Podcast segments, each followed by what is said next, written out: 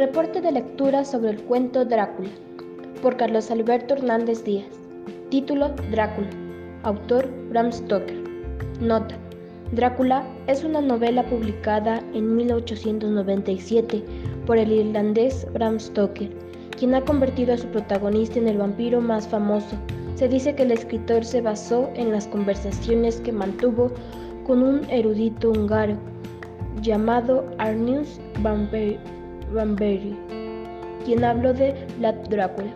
Bram Stoker no inventó la leyenda vampírica, pero la influencia de la novela ha logrado llegar al cine, al teatro y la televisión.